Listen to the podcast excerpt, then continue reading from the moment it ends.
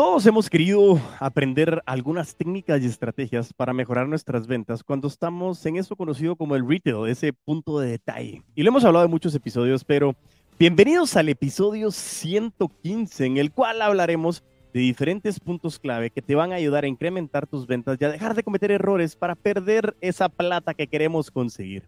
En este episodio entrevistamos a Mauricio Yashkowitz, mejor conocido como Maurice, especialista en retail, en el cual nos traerá varios puntos que nos van a ayudar a vender más, pero sobre todo a vender mejor. Así que si quieres conocer más, pues quédate, crece. Bienvenidísimo, mi querido Maurice, ¿cómo estás? Qué gusto tenerte en Crece Homero, el podcast. Bienvenido a este espacio, es un honor estar contigo.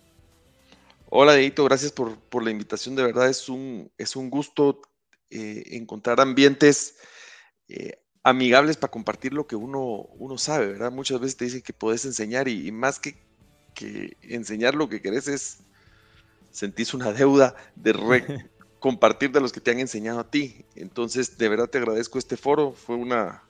Y pues aprovecho a felicitarte por atrevido y aventarte a este, a este proyecto que empezó con un podcastito y ya van 115, así que muchas, da, mucho gusto ver esos crecimientos, producto de trabajo fuerte y honesto, pero pues lo que se hereda no se hurta y conocemos a los viejitos, así que... Así que no, la verdad que... Qué gusto tener por aquí, ¿verdad, Moris? Te, te agradezco mucho, bien recibidas las felicitaciones. Al final esto se conforma de estas alianzas que venimos trabajando y hoy pues para esta audiencia que también ha sido muy leal, escuchando, aprendiendo, aplicando y sobre todo pues generando dinero para ellos, para sus familias, a través de ese concepto de influencia que es hacer que el otro haga lo que no haría eh, de por sí solo, sino nosotros poder apoyarlo y hacerlo a través de estas ventas relacionales. De eso se trata el concepto de Crece o Muere, como hacer relaciones para poder monetizarlas, no con el fin de monetizarlas, sino como un bonus a la relación. Así que bueno, Mauricio, qué gusto tenerte por acá de nuevo. Me gustaría a mí que te pudieras presentar, que nos cuentes a la audiencia quién es Mauricio y por qué vamos a hablar de retail. Bueno, eh, gracias Diego, de nuevo, nuevamente gracias por la invitación y por considerarme entre tanta gente que lo hace bien en Guatemala. Em, hace muchísimo, yo, tengo 46 y de, jovencito me mandaba mis papás a trabajar con mis abuelos o pues el tráfico era diferente, entonces tu mamá tenía que hacer algo, te llevaba tu abuelita y mi abuelita trabajaba eh, nieto de judíos inmigrantes, entonces eh, pues esta gente vino a Guate a, trabajar y mis abuelos pusieron almacén de telas, ¿verdad? Como muchos, muchas familias judías.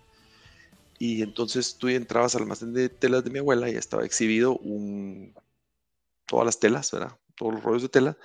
Había mostradores, detrás había un mostrador grande. Esos mostradores eran como donde ellos cortaban y te extendían la tela para que la vieras.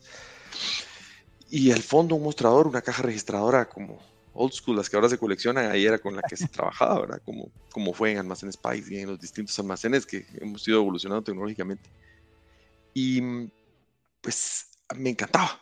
Tenía un, segundo piso donde tenía guardado hilos y botones y cualquier cosita que uno pudiera hacer eh, add-ons a las ventas, ¿verdad? Y no era que le ganara tanto pisto, me explicaba siempre mi abuela, sino que era que ella lograba que todas las costureras, sastres y demás que pudieran venir sintieran que había hecho ese trabajo por ellos. Entonces ellos no tenían que hacer otra, otro viaje a ningún lado, ¿verdad?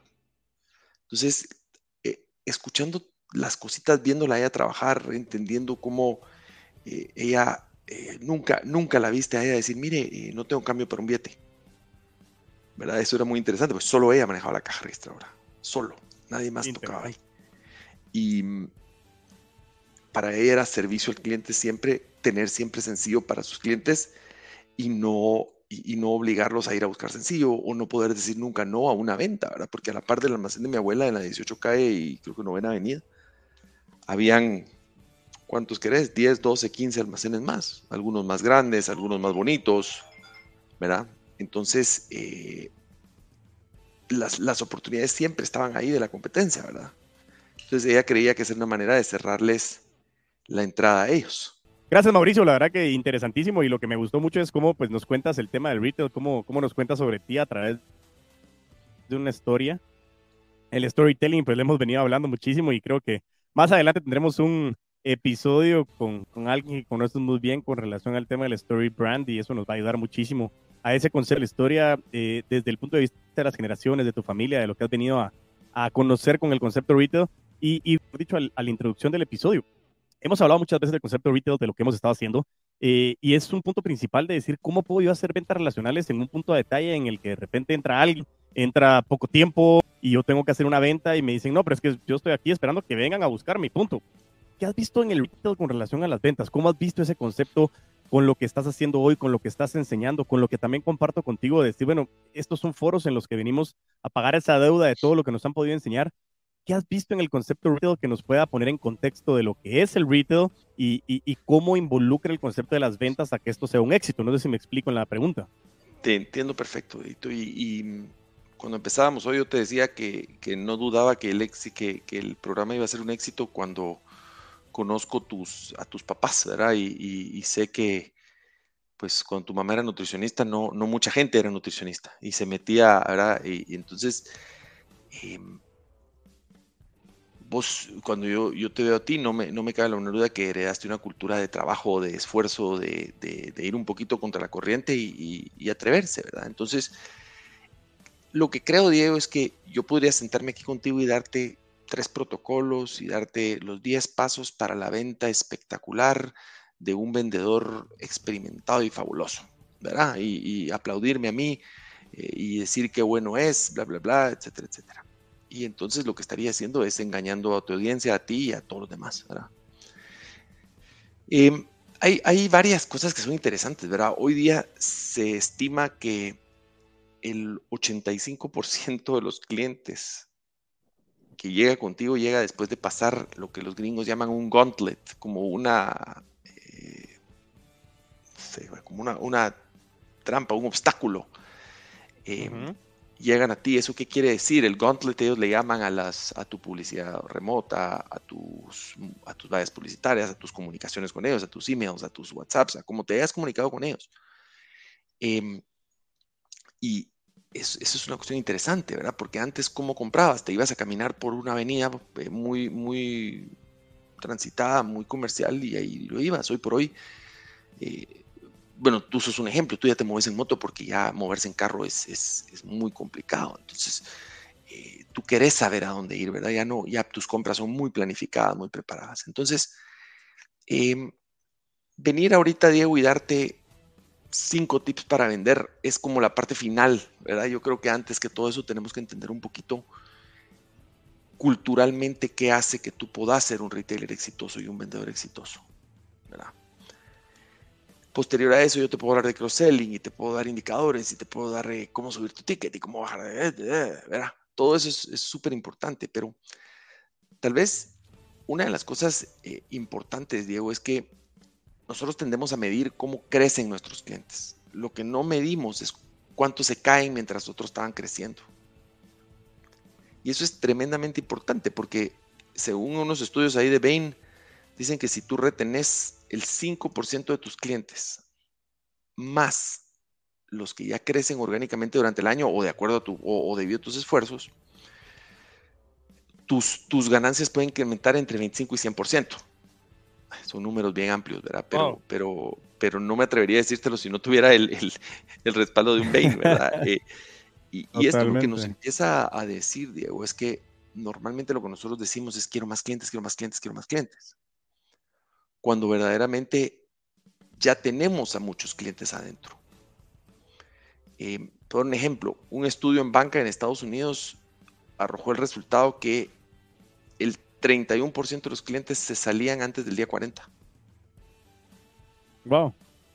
Vos tenés eh, procesos mucho más difíciles y complicados que abrir una cuenta en un banco. Que pasar para pasar tu tiempo.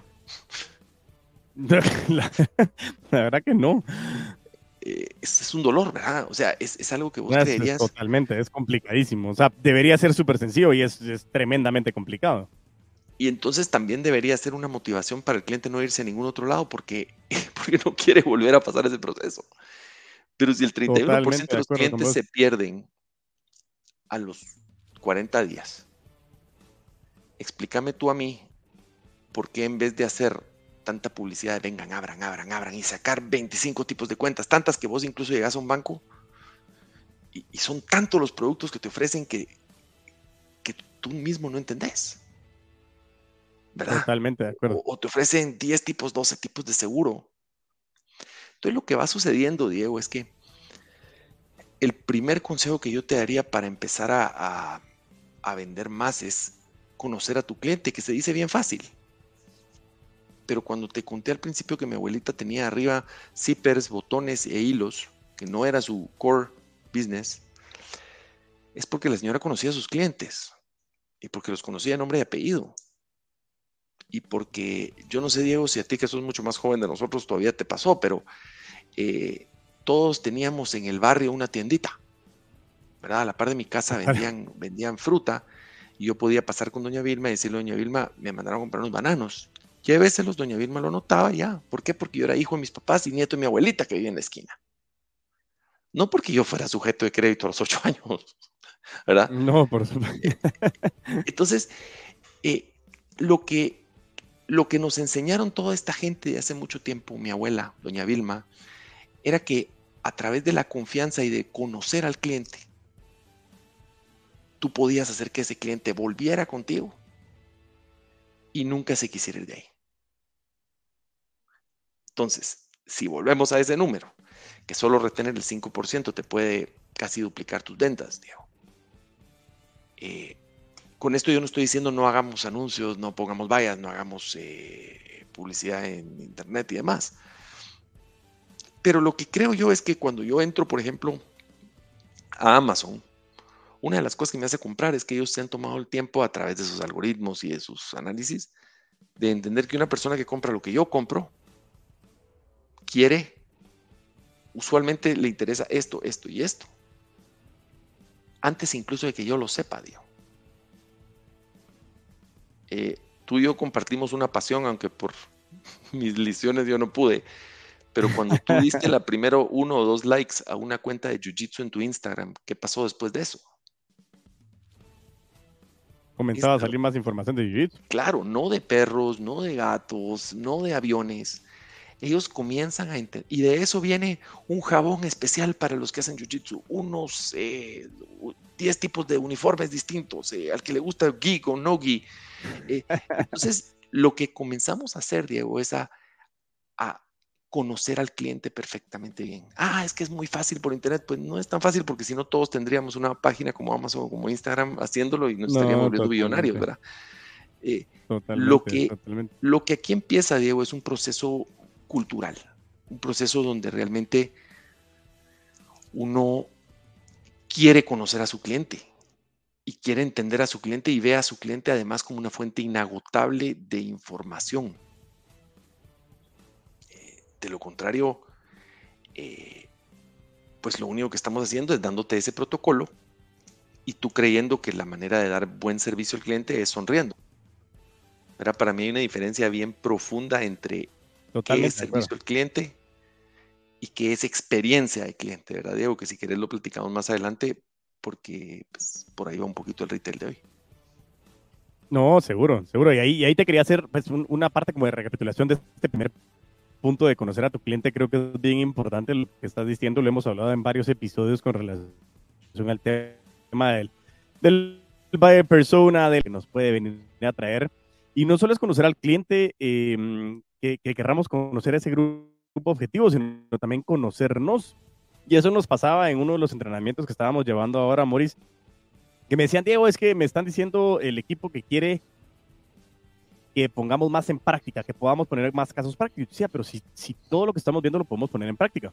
¿Y por qué traigo a colación esto? Porque en el entrenamiento, cuando les comencé a preguntar los ejercicios que les estaba dejando, de 20 personas, solo dos lo habían hecho. Entonces yo entendía que realmente muchas veces no solo es conocer a quién le tenemos que vender, sino conocernos cómo nosotros le generamos ventajas competitivas a esa persona. Y el hecho, lo hemos hablado en un montón de episodios, lo hemos repetido constantemente en redes, es conocer a quién le quieres vender. Pero el tema aquí es que son ventas. Es bueno, vendamos a ver, saquemos publicidad, paguemos pauta en todas las redes, ahí va, a ver quién cae. Y estoy de acuerdo, funciona pero ya no lo puedes medir de una manera certera. Entonces ahí es donde creo que empieza la gran diferencia y como decías de tu abuelita, creo que hoy también es el hecho de querer sobresalir, y querer tomarte el tiempo de conocer a tu cliente, porque no solo es el tema de ahí vamos a ver qué me da la tecnología. Claro, hoy la tecnología me da muchísima información, pero requiere también un poco de análisis, de criterio, decir, quiero de toda la información que tenemos sacar lo que más me importa. Entonces me parece trascendental el primer punto como una de las claves estratégicas para poder incrementar tus ventas, el cómo conozco a mi cliente y cómo ese 5% de retención me puede hasta duplicar mis ventas, que normalmente todos se enfocan en quiero nuevos clientes, quiero más clientes, quiero nuevos clientes y, y no estás reteniendo. Entonces, yo soy muy fiel del servicio al cliente, muy fiel de la experiencia al cliente que también lo pudimos hablar un poco en el episodio 33, hace un montón de episodios con Rodrigo Fernández de Paredes,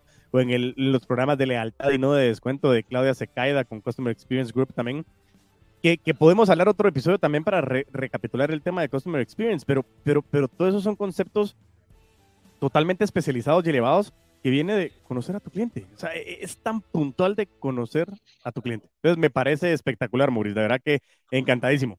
Sigamos, por favor, adelante con los siguientes puntos. Te voy a contar, Diego, algo que me, que me pasó hoy. Hoy en la mañana venía de, de hacer ejercicios en la mañana y venía viendo eh, un podcast de Joe Rogan. Y que a mí una de las cosas que me gusta mucho de él es su capacidad de preguntar. Me parece que el tipo es fascinante la, la, capacidad de preguntas que tiene, ¿verdad? Yo sé que no a todos les gusta, a mí me gusta. Cada quien, su, cada quien se mata con su propia mano. Pero fíjate, Diego, que entre las cosas que decía él hoy era que hoy por hoy hay cuatro millones de podcasts. Entonces, vos poniendo un anuncio del puto amo en la calle, no vas a jalar más gente a tu podcast. Vos no vas a llegar al 115 si no estás produciendo material que para la gente sea interesante. ¿Y eso cómo lo logras? Tú vas, tenés tu, tu, digamos, tu empresa de, consultoría, de, de, de, entrenamiento y capacitación, y tú escuchas lo que tu gente, oíme lo que me acabas de decir. La gente me dice que quiere cosas más prácticas, entonces yo salgo y esto me lo estás diciendo, no por contestarme a mí, me lo estás diciendo porque es tu, es tu, ¿cómo se dice? Es tu, tu cultura, es tu, tu, tu make-up, es así, tu ADN es así. Tal cual. Y esto tengo que ir a, a, ver, por lo menos explorar qué hay por ahí afuera. Entonces, lo que, lo que va sucediendo, eh, Diego, es que nosotros hemos, hemos perdido la, facilidad de relacionarnos. ¿ok? Hoy por hoy, por ejemplo, cuando tú ves que, que la gente se saluda de puño, por ejemplo. Sí, sí. Eh, nosotros, por ejemplo, en el Jiu-Jitsu nos saludamos de puño y nos damos un abrazo. Es muy diferente que llegar y saludar así a alguien. La pandemia, lo que tú querrás. Pero lo que es inevitable es que estás despersonalizando aún más la relación. Eso está claro. Totalmente de acuerdo. no, no podemos eh, entonces, decir que nosotros eh, estamos aquí para resolver necesidades del cliente y no interesarnos en las necesidades reales del cliente, Diego, es, es un poco eh, Totalmente de acuerdo, Mauricio. O sea, eh, no, no podés, por ejemplo, yo te comentaba que compré estos audífonos eh, porque los anteriores era un pequeño desastre, pero los anteriores eran unos audífonos especiales de gamer, entonces yo asumí que eran buenos para esto eh, los conseguía a muy buen precio, pero donde los conseguía a muy buen precio no me daban servicio. Y nadie supo decirme nada, los tuve que descartar y no sé, a lo mejor estaban buenos y el que no funcionaba era yo, ¿verdad, Diego? Eh, estos, no solo el instructivo es muy bueno, o sea, ya el instructivo, ya los tutoriales en YouTube y encima todo hay hotlines en las que tú puedes hablar y puedo hablar por WhatsApp, que es como a mí más me gusta. Totalmente. Entonces, eh, lo, lo, que siento de esta gente es que supo, sabe darme avenidas donde yo puedo eh, preguntar más y aprender un poco más. Entonces me siento escuchado, siento que, que, vale la pena lo que pago porque al final de las cansadas, pues tengo alguna duda, me van a contestar. Entonces, otra vez, uno de los temas de, del servicio y, de, comprar es que no todo está escondido en protocolos. Totalmente no, todo, no todos son cinco, seis pasos, siete pasos o, dos pasos para la mente extraordinaria. Eh, cuando uno compra algo, eh, somos, nos hemos vuelto así. Compramos algo y el cerebro se llena de dopamina a una velocidad impresionante. Entonces, con tu cerebro tú llegas a un high natural. Pero yo no sé si te ha pasado, pero a mí sí me pasa. ¿qué pasa al ratito que llegas a ese high? Viene un bajón impresionante. Por supuesto, lleno de preguntas, ¿verdad? Diego, ¿de veras dónde estás? Diego, cambiaste carro hace cinco años, ¿de veras necesitas otro? claro que tenés tu razonamiento, es el carro que usé para ir a vender y ya tiene 100 mil kilómetros y si no lo vendo ahorita, no me... Pero hay una, hay lo que, lo que le llaman el buyer's remorse, ¿verdad? El remordimiento del comprador, que es una realidad. Eh, entonces, otra vez, si retener clientes es importante, ese buyer's remorse yo tengo que encontrarle una forma de reducirlo. Toda esa, esa angustia que produce el saber que lo gastaste, el saber que le metiste tu tarjeta de crédito otras 10 cuotas, o que, o que casi topaste tu tarjeta, o, que no tenés, verá. Entonces, eh, híjole, viene el bono 14 y, yo me voy a, y yo me lo voy a gastar todo porque compré una moto, porque me explico, es, es, entonces, para eso hay una solución, ¿verdad? Tal vez no es 100% certera, pero y esto no, totalmente tal vez de, las primeras técnicas que te voy dando, Diego, que fue, digamos, más puntual lo que me pediste, para, para vender más. Y lo primero es si realmente yo tengo un, un producto que le agrega valor rápido al cliente. Ese es para mí una, una... Hace muchos años en un negocio que yo manejaba y, y pues contraté a tu mamá como asesora de los productos, ¿verdad? Porque una, una nutricionista con esa experiencia y, el caché que ella tenía eh, le agregaba valor a mis productos. Pero sobre todo, la asesoría que ella le daba a mi cliente hacía que mis clientes sintieran que había valor e inmediato. ¿Cierto? Que venía un experto y te decía, si usted consume este producto de esta y esta manera, a partir de este y este momento en el día, y lo intercala entre dos, dos tiempos de comida, pero me estoy inventando, ¿verdad? Eh, eso el cliente encontraba valor rápidamente a pagar un poco más por el producto. Claro, totalmente de acuerdo. ¿Verdad? Entonces, ahí, eh, si, habláramos de, de, uno de los tips para vender más, es encontrar un producto que genere valor y mientras más rápido mejor a la vida del consumidor. Buenísimo. Ese, ese, punto, ese punto número dos, la verdad que es interesante, Mauricio, porque precisamente lo que te decía y creo que vamos hilando con lo que me decías al principio, es saber a quién le estoy vendiendo, pero saber también qué estoy vendiendo, qué es lo que le estoy agregando valor, o sea, qué, qué características de mi producto le agregan valor a cada tipo de público objetivo al cual le estoy dando esto, que le agregue valor, que le agregue valor rápido y sobre todo que en su momento disminuya ese buyer remorse o ese, ese arrepentimiento de compra que muchas veces sentimos, como bien lo decías, y pasa mucho en el tema retail. Es decir, bueno, yo entro a la tienda, comienzo a ver algo, estoy súper emocionado, los niveles de dopamina están hasta arriba, pongo un, pie afuera de la tienda y es, qué bruto, no lo necesitaba. Gasté pisto que no tenía. Y eso es algo Me van a regañar en la casa. disminuir. Exactamente. lo voy a dejar en el carro. Entonces, ¿por qué? Porque lo que tenemos que entender es cómo apalancarnos en esos niveles de dopamina pero también hacer sentir bien a la gente de que está mejorando su calidad de vida con lo que está comprando. Eso es muy importante. Y, a veces, Diego, es cosas bien sencillas, ¿verdad? es, y, depende del mundo en el que tú estás metido. Es probablemente que yo, por ejemplo, que monto bicicleta, si yo te digo que hoy yo le cambio los grips a, mi, a los mangos de mi bicicleta y eso me produce mucha felicidad, es una tontería. Para ti, tú me vas a decir ahorita, mira, es que yo le conseguí tacos para los pies del copiloto en mi moto azules. Y para mí va a ser una tontería. Me explico, si, si vemos las cosas objetivamente. Entonces, cuando nosotros comenzamos a entender qué son los intereses eh, de la gente, ¿verdad? Eh, incluso el, pues la, técnica, el sistema de defensa personal que tú y yo escogimos ya a edades más grandes, eh, una de las razones por las que lo escogí yo y, estoy casi seguro que tú también, fue porque ya no era un deporte competitivo. Sí, no, al final era una competencia con uno mismo, era mejorarse y era encontrar tema de ego emocional, entre otras cosas, que ya no era entrar a ver si podías mejorar y competir contra alguien de 25 con cuatro pulmones, con un nivel atlético en donde por más que uno quiera mantener la forma, es, te vas dando cuenta de que no puedes llegar a tener el mismo nivel. Es, y Diego, una cosa importante es que hay negocio para los que hacen competitivo y, quieren salir y dar medallas y fotos.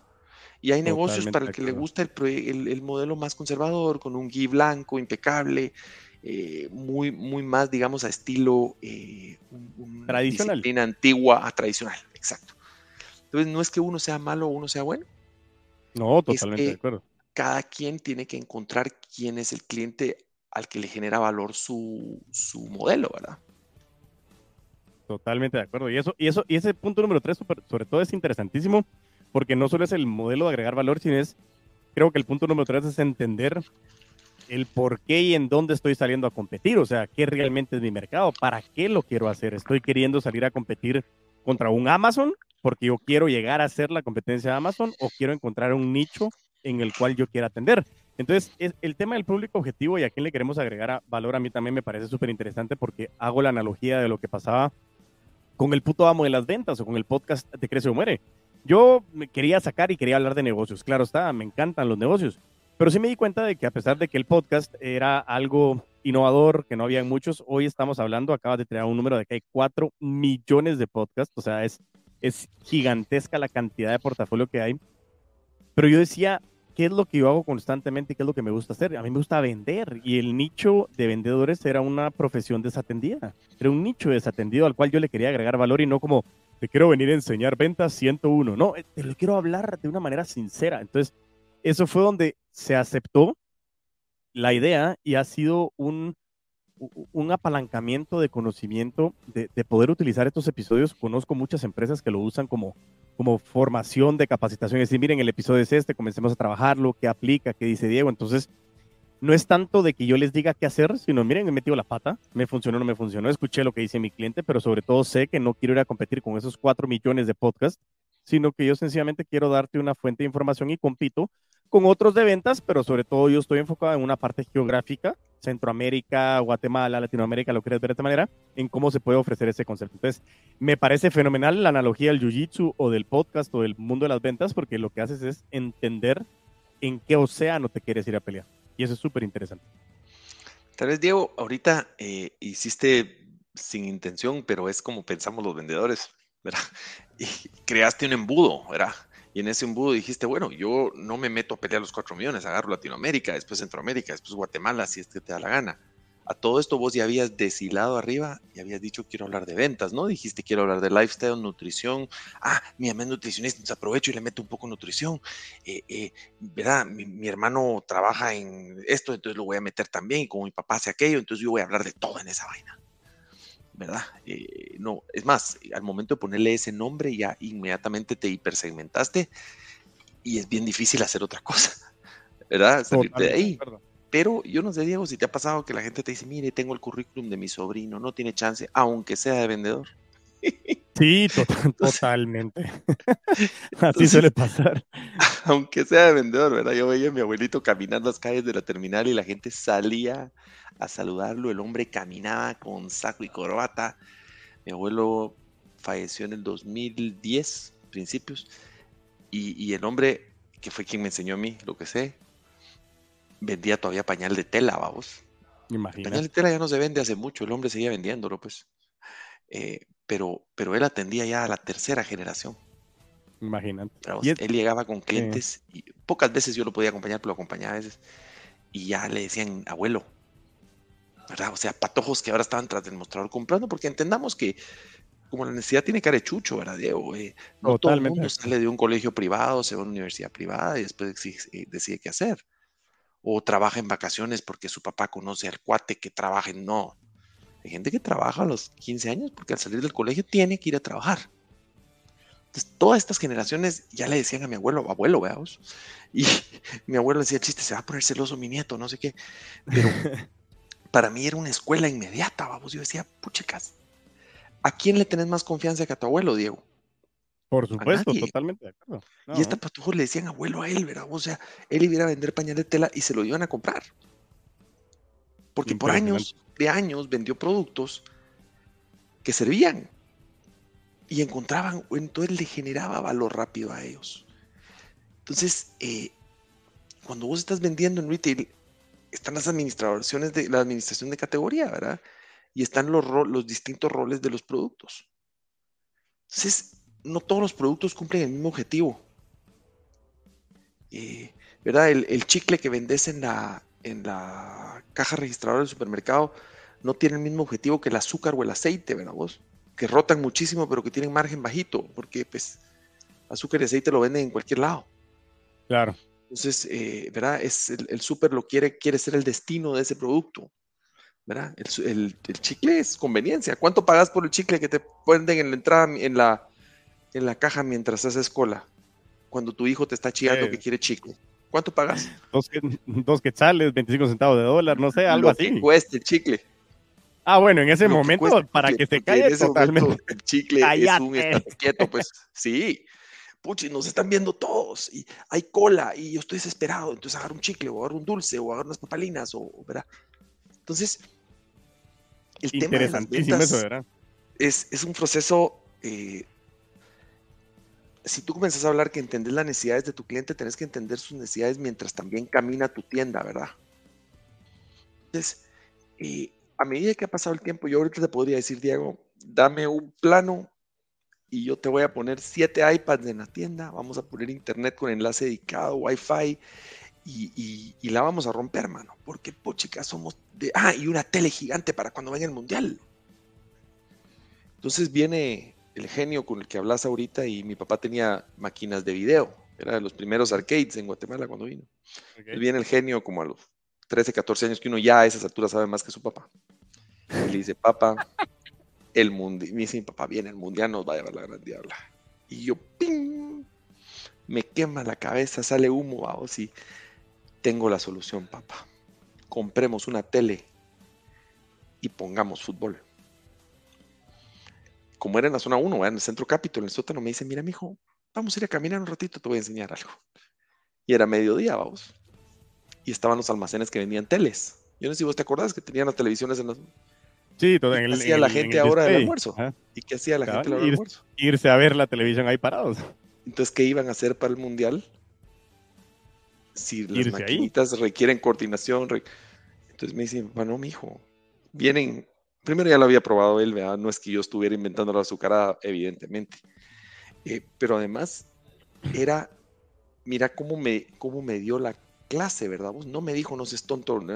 Me dijo, vení, vamos a ver una cosa. Entonces, eh, no, es muy importante entender en qué lugar quiere hacer cada cosa cada consumidor, eh, Diego. Y esto yo te puedo decir de que en algún momento una de las aventuras más divertidas de mi vida fue cuando me tocó administrar una cadena de tiendas de mascotas. Y un alto porcentaje de los consumidores, de los que compran la comida de mascotas son mujeres, especialmente en ciertas zonas de nuestra ciudad. Y son mujeres que no es que eh, sean patojas de 23 años que vienen saliendo del gym, ¿verdad? Y las bolsas de concentrado, hay bolsas de concentrado desde 2 kilos hasta 50 libras. Entonces fíjate, Diego, que nosotros usamos las bolsas de concentrado hasta arriba porque era como un anuncio. ¿Cierto? Se veían desde lejos. Ahora explícame tú, que tú mandas ahorita a tu señora, que es joven, y le dices, mira, sé, favor, andame a traer esa bolsa de 50 libras. Y entonces tiene, ella viene, se para y jala la bolsa de 50 libras. Se le viene encima. Se le encima, a lo mejor la puede atrapar porque está yendo al gimnasio, porque está estable, porque. Pero también a lo mejor se le traba la espalda. O a lo mejor se le cae, se le rompe la bolsa en el piso y te puedes imaginar. Entonces, muchas veces la gente te dice, mire, yo no quiero un vendedor pushy, ¿verdad? Esa es como la palabra eh, más, común. Eh, déjeme ver, parece vendedor de carros usados. y entonces, otra vez, si tú entendés y conoces quién es tu cliente, Diego, tú puedes ver que ese cliente en este momento necesitas una persona cerca del concentrado. Totalmente de acuerdo. Es el producto que vende el 60% de las ventas del lugar. Y quiere decir que 6 de cada 10 van a venir a comprar. Un altísimo porcentaje son mujeres de cierto perfil y cierta edad. Entonces necesitas colaborar con ellos necesitas llevárselos al carro. Entonces, eh, cuando uno habla de los negativos y de las cosas que te van a lastimar tus ventas, digo, es el tema de dejar al cliente solo. Wow. ¿Por qué el vendedor de carro usado es como, como es? Porque eso es lo que requiere ese negocio, ¿verdad, Diego? porque es un negocio que requiere agilidad, es un negocio que requiere dinámica. Alguien que está buscando un carro usado va a ir a, buscar a cuántos lugares, verá, a todos los que pueda. Entonces lo que vas viendo vos es que no, no hay una receta. Hay una persona de las que me enseñó mucho de retail en mi vida que siempre me decía, Mau, Mau, no es penicilina para todos. Entonces, lo que tenemos que entender es que no todas las infecciones se curan con penicilina, ¿verdad? Entonces, eh, hay veces que eres el espacio, pero hay veces estás en un restaurante elegante y querés que el mesero esté cerca tuyo. ¿Verdad? Hay veces quisieras que, que te dieran un poquito de espacio en otra cosa, pero si por ejemplo yo hubiera a comprar vitaminas, donde hay 200 botes enfrente y vitamina K y vitamina B, cinco tipos de vitamina B, porque una tiene rose hips, porque una tiene... Yo necesito a alguien que sepa y me explique. Ah, lo puede hacer un iPad. Yo creo que eh, cada vez la compra es más preparada. Sí, sí estoy de acuerdo. Especialmente si cierto compras. Pero no deja de ser un... Yo, por ejemplo, a pesar de que uso casi siempre el mismo tipo de jeans, los mismos tipos de zapatos, Diego, cada vez que pido cruzo mis dedos y me la juego, pues, ¿verdad? Porque al final digo, ¿qué pasa si me mandan a talla equivocada? Si lo pido por Amazon o si lo pido por cualquier otra zapatería. Entonces, eh, no podemos dejar al cliente solo, ¿verdad? Y, dejar al cliente solo no quiere, no, no es, eh, no me refiero a tosiguémoslo. No, y, sabes que eso, eso precisamente creo que, te iba a decir, Mauricio, porque eh, hay varias, varias, varias cosas que hemos trabajado nosotros en el, en el entrenamiento de vendedores de alto rendimiento. Parte importante también el concepto de, de, de, poder tener pues esa parte de las objeciones, de, de, muchas veces que hablamos de las objeciones reflejo, como cuando alguien entra al punto retail y es, eh, ¿te puedo ayudar en algo? No, gracias, solo estoy viendo, ¿sí? Y eso, eh, la respuesta automática, sencillamente los vendedores dicen, pasan dos cosas. O caes en el vendedor pushy, decir que estás así como así, eh, venga a comprar, o no, gracias, solo estoy viendo, entonces te das la vuelta, te vas a almorzar y lo dejas ahí varado, ¿sí? Y el libro de Jürgen Klarik, que nos habla de vender a la mente y no a la gente, nos dice eh, que puedes cambiar esa objeción a través de acompañar al cliente, pero también dándole su espacio. Y como dices, yo no quiero ser ese vendedor pushy, que es lo que normalmente la gente dice, pero no puedo dejar al cliente solo. Entonces, ¿qué nos dice Jürgen? En el momento de que entres, bienvenido, pasa adelante, cualquier cosa estoy a tu servicio. No tiene por qué responderte, no, gracias, solo estoy viendo, porque no te estoy preguntando nada pero tú estás viendo qué es lo que está llegando. Llegas al momento, paras frente a las vitaminas y comienzas a ver en que agarra un bote, agarra otro bote y tiene cara como de qué chingados estoy comprando. Entonces en ese momento acercas y les dices, buenísimo, entonces estás buscando vitamina K. Eh, la verdad no sé, ok, ¿qué es lo que tú quieres? Y ahí comienzas a acompañar ese proceso en donde dices, ah, mitigaste la necesidad de la incertidumbre. Entonces me parece trascendental ese punto de no dejar al cliente solo, eh, con el concepto también de lo que es un restaurante elegante, que esté el mesero cerca, no significa que esté al lado tuyo mientras comes y que te esté limpiando la boca, pero lo que sí no quieres es cuando uno levanta la mano y comienzas a voltear a ver y no hay nadie y dices, o sea, pasaron 10 segundos, te enojaste. Lo que tú quieres es que tengan tu espacio, pero que estén monitoreando las mesas. Y en el momento que comienzas a hacer En McDonald's no, ¿verdad, Diego? Porque en McDonald's, no. Tú estás educado a levantarte, pero te cuesta 40 pesos comer en McDonald's. Totalmente de acuerdo. Eh, y, regresamos otra vez al punto anterior. ¿En qué océano estás? Estoy clarísimo. Totalmente de acuerdo. Expectativas, ¿verdad? Es, yo, yo, Diego, siempre pienso algunas cosas, ¿verdad? Y digo, por ejemplo, yo, yo operaba dos tipos de negocios simultáneamente. Un área una tienda de mascotas y una tienda de suplementos nutricionales. ¿Cuándo fue la última vez que tú fuiste a una tienda de suplementos nutricionales a pasear, Diego? Nunca. O sea, no, hay nada que hacer. Voy a, ver, ¿no? Entonces, la excusa esa de voy a ver, en ese caso es muy subjetiva. Ahora, en el negocio de mascotas, eh, Diego, cuando la mamá se iba al supermercado, que era normalmente los tenían muy cerca del supermercado, y en fines de semana o cosas así, el papá llevaba al niño a ver mascotas, a jugar con el perro. Y nosotros entendíamos eso, Diego. Pero si volvemos al primer punto, primerito punto que yo te, te, te platicaba, que era el de, el de que el 5%, retener el 5% de tus clientes te puede duplicar la venta. Entonces, ¿qué estás empezando a hacer cuando tú sos la opción de entretenimiento del niño? Porque así como hay tienda de mascotas, había a la par una peluquería, había a la par una tienda de juguetes, había a la par una tienda, ¿verdad? Entonces, Totalmente. Lo que nosotros estamos también muy enfocados únicamente es en venir y meterle al cliente, y así se dice, meterle al cliente lo que podamos en la bolsa. Y, yo no sé, Diego, pero por ejemplo, yo quisiera decirte que el 100% de las veces que yo hago algo, a ti no 100% de las veces. Hay sábados salgo a montar bicicleta y me va menos bien. Hay otros me va un poco mejor. Igual pasa con las ventas. Entonces, una de las cosas que es muy importante, Diego, es que para ti y para mí es muy fácil esto. Y conversar de, y, casi nos estamos imaginando al cliente. Pero una de las cosas que hay que entender en las ventas es que conllevan mucho rechazo, Diego. Totalmente de acuerdo. Es que yo trabajé y me y qué crees que los, los arquitectos que se metieron a un concurso para diseñar un edificio, hicieron planos, hicieron renders, hicieron todo eso, tampoco no trabajaron. Todos trabajan. El abogado que se te acerca a venderte un servicio también es trabajo. Entonces, lo que, lo que nosotros em, tenemos que entender, te voy, a, dar un ejemplo. Hay un libro que, te puedo recomendar, se llama How to Never Lose a Customer Again.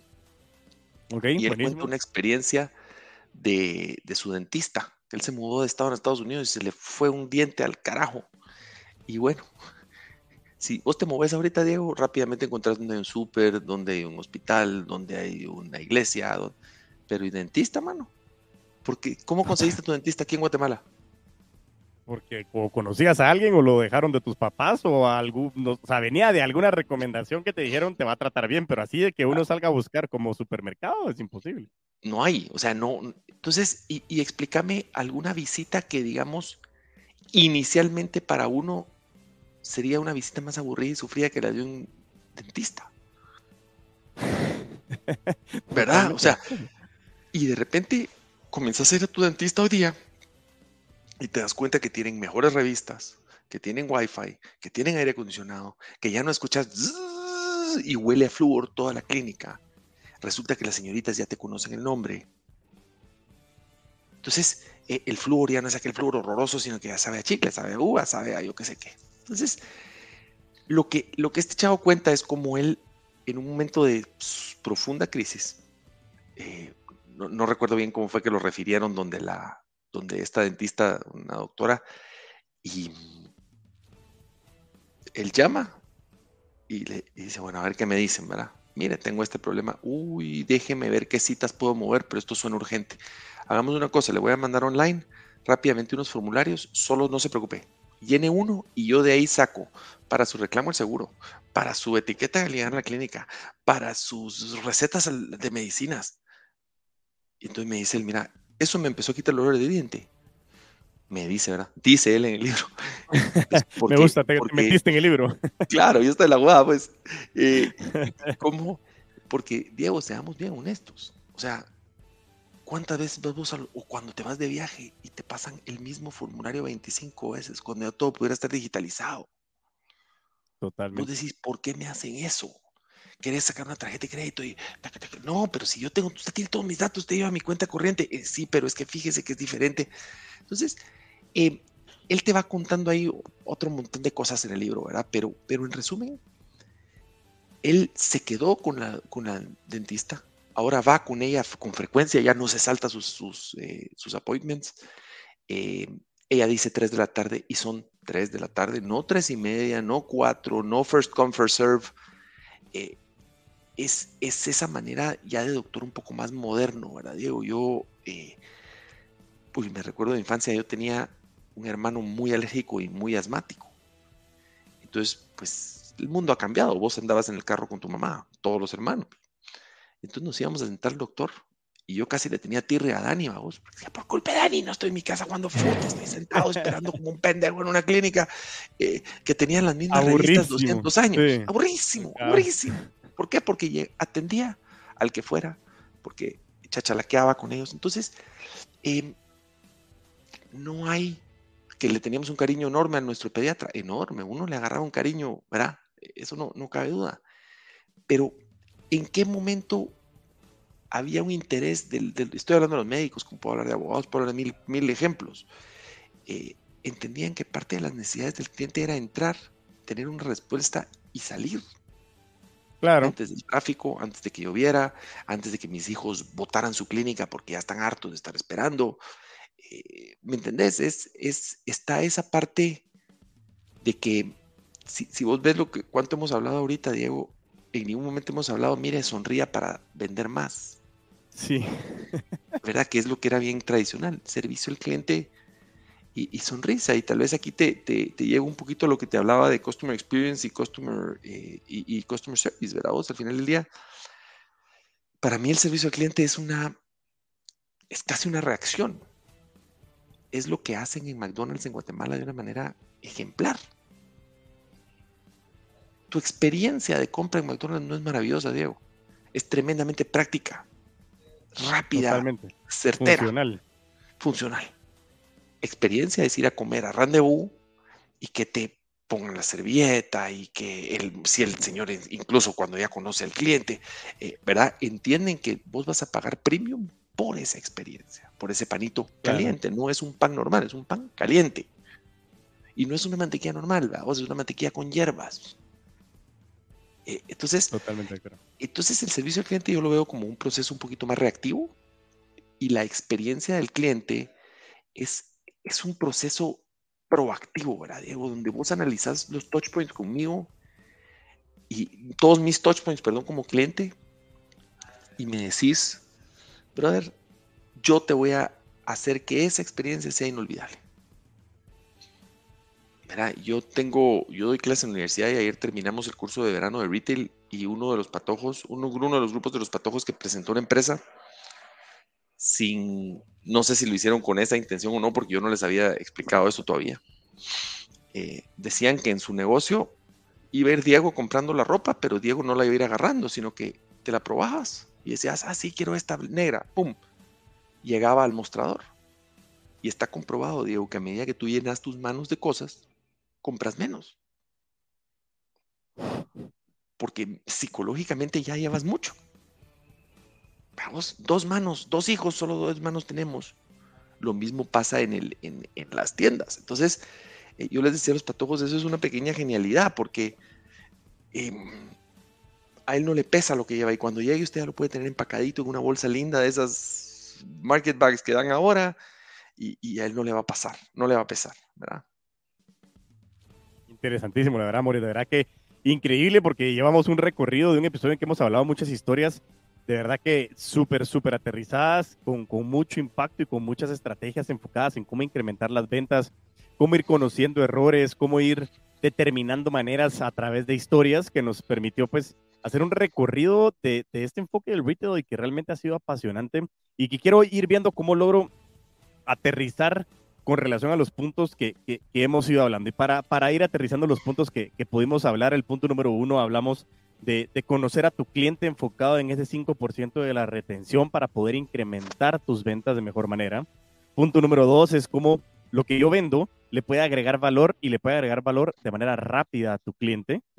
Punto número tres es entender el océano en el cual estás compitiendo, saber por qué y dónde estoy compitiendo.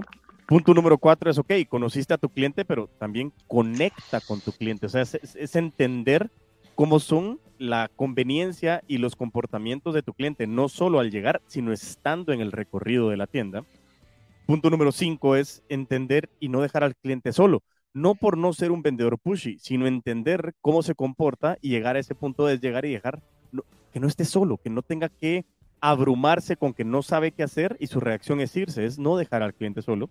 Punto número seis es Estamos en el mundo de las ventas. En el mundo del retail es exactamente lo mismo, es aprender a gestionar el rechazo. Eso de por sí está en el mundo de las ventas y eso conocido como resiliencia, ya sabemos nosotros de que de, es la tasa de conversión de cuántos prospectos tengo cierres. Eh, el hecho de que yo tenga dos, tres, cuatro cierres significa que voy a tener, eh, no sé, seis, siete, ocho rechazos y, eso es aprender a gestionarlo. Es como esos... Y varía por, negocio, ¿verdad? Tú que varía por negocio. Tú que vendes capacitaciones, si vendieras hielo, tu tasa de conversión vendiendo hielo es mucho más alta que la de vender capacitaciones. Por supuesto. Totalmente de acuerdo. Totalmente de acuerdo. Eh, eh, cuando tú tenés clara, y eso es una cosa importante, es que cuando tú tenés claro el producto que vendes y la naturaleza del producto, si yo cada 10 capacitaciones que ofrezco vendo 5 y tengo espacio para 10 al mes, pues tengo que ir a vender 20, maestro. Claro. No se haga bola No es personal, Diego, no es que le caes mal a nadie, no es que tu barba no me gusta, no, hombre, solo, Diego, no tengo presupuesto, no va por ahí mi negocio, me vino a hablar el consultor eh, Juan Pérez que, me parece que tiene la mejor propuesta. No, no es personal, no, no es de, de ofenderse, es de encontrar uno.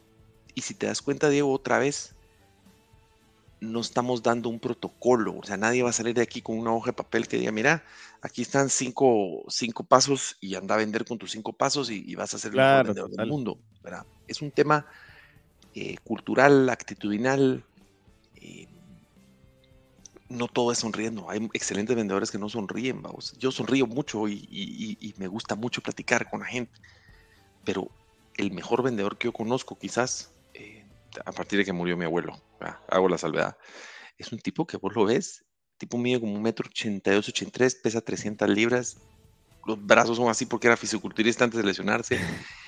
Y mira, mano, su vocesota y pero el tipo se transforma en el piso de ventas y la gente le pide su teléfono para llamarlo después a pedirle más asesoría. Wow. explico. O sea, tiene, tiene mucho que ver con tu actitud. Claro, vos todos sabemos que una sonrisa atrae. Pero también, pues, mi papá decía que no hay un gángster que, que no sea buena gente y no sonría también, va, o sea, a eso vamos. no, totalmente. Eso con ese truco. Sí, no, eso está, es, eh, eh, de verdad que me parece espectacular y creo yo que, que, hay que tener cuidado y entender ese tema y es, es, es, entrar en rol, pero también hay que saber verlo, como decías, me pareció genial ese tema de que no hay un buen gángster que no sonría también, hay que entender qué hay detrás y, y, y el tema del rechazo, pues también eso te ayuda a madurar muchísimo y entender qué es lo que tengo que hacer para alcanzar lo que quiero alcanzar. Entonces viene mucho el tema de tu visión, hacia dónde quieres ir. Por eso es que todos los puntos van conectados y me gustaba a mí aterrizarlos, porque precisamente era eso. E, ese punto número 6 era cómo gestionar el rechazo a través de ir entendiendo de que no hay un protocolo de venta, pero que la medición me sirve a mí para saber qué tengo que mejorar. Y por último punto, hablabas, que lógicamente ese lo vamos a tener que darle doble clic más adelante en otro episodio, es la experiencia del cliente, pero me encantó el tema de que la diferencia entre el servicio y experiencia es como la, la experiencia es proactiva, es, es, entender cómo mejorar esos pain points, eh, esos puntos de contacto también, y, y, cómo entenderlo y decir, ok, acá hay un problema, ¿cómo soluciono ese problema sin que me lo vengan a decir? Porque es una queja, yo gestiono con una, con una gestión de servicio al cliente, pero una experiencia al cliente es, wow, es increíble. Esto es, es como decías de McDonald's. Uno sale como decir, es que, eh, genial, pero no es genial, es rápido, es funcional. Voy por eso, como entro, chao, bye, que te vaya muy bien. No, es el proceso de que me traten mal o bien. Entonces, eso sí me parece a mí espectacular. Creo que realmente es, es vital y esos siete puntos nos han dado eh, mucha información y como bien decías, no es un protocolo, no es un protocolo para venir y decir aquí tengo los puntos que Mauricio y Diego me dijeron, entonces voy a vender más, sino yo creo que viene de la, viene la experiencia y algo que me gustaba a mí que decía el chino, mi viejo también es, eh, bueno, no sé si la frase es de él, pero se la aprendí a él en el que decía que aprender de nuestros errores se llama inteligencia, pero aprender de los errores de los demás se llama sabiduría. Y eso realmente es algo que te puede incrementar tus puntos de acierto minimizar tus errores y sobre todo potenciar lo que tienes hoy. Entonces, para eso funciona el podcast, para poder hablar con personas como tu persona, Mauricio, para poder venir y poder extraer esta información, un montón de historias espectaculares que nos trajiste el día de hoy para poder conocer más sobre el retail.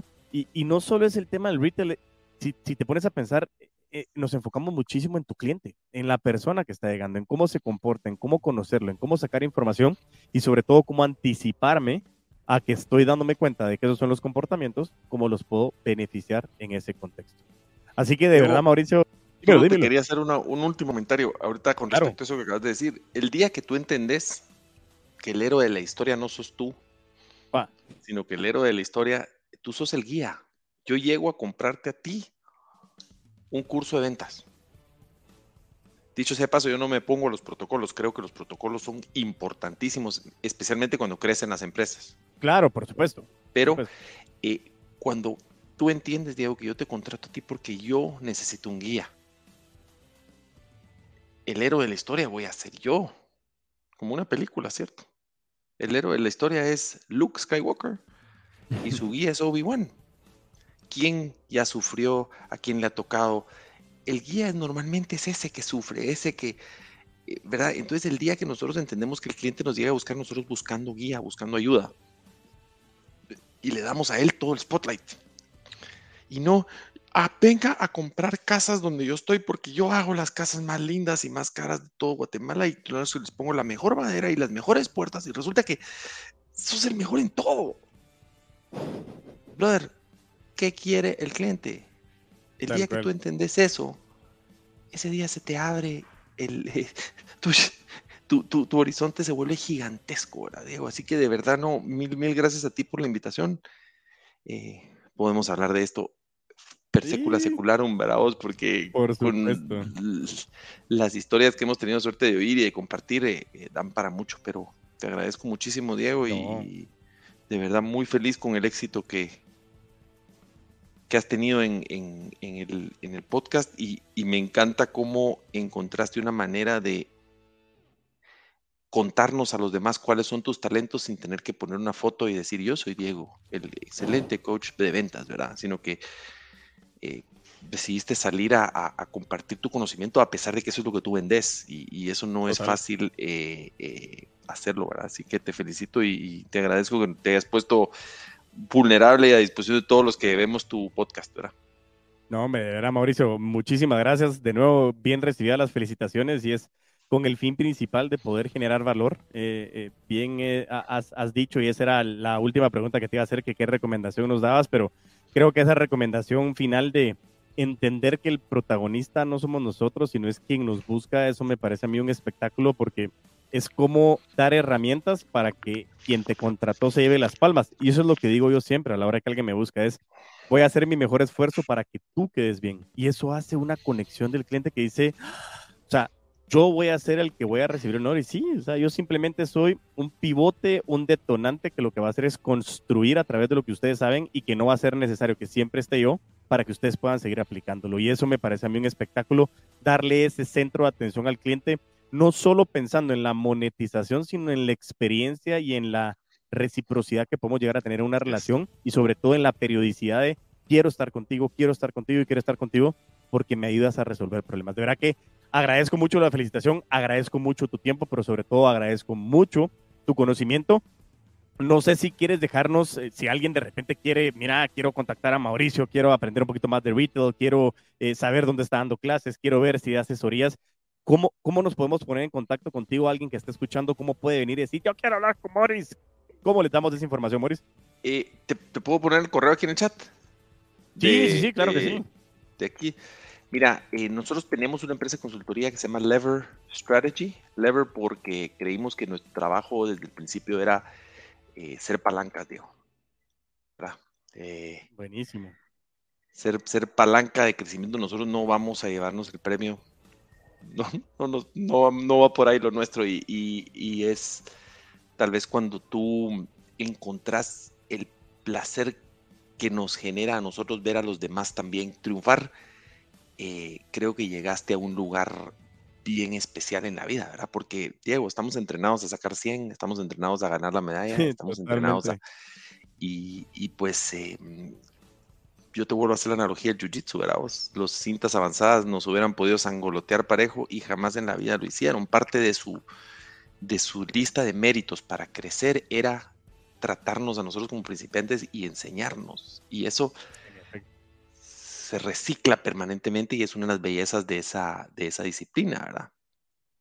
Ver a los demás, que les vaya bien a los demás, ¿verdad?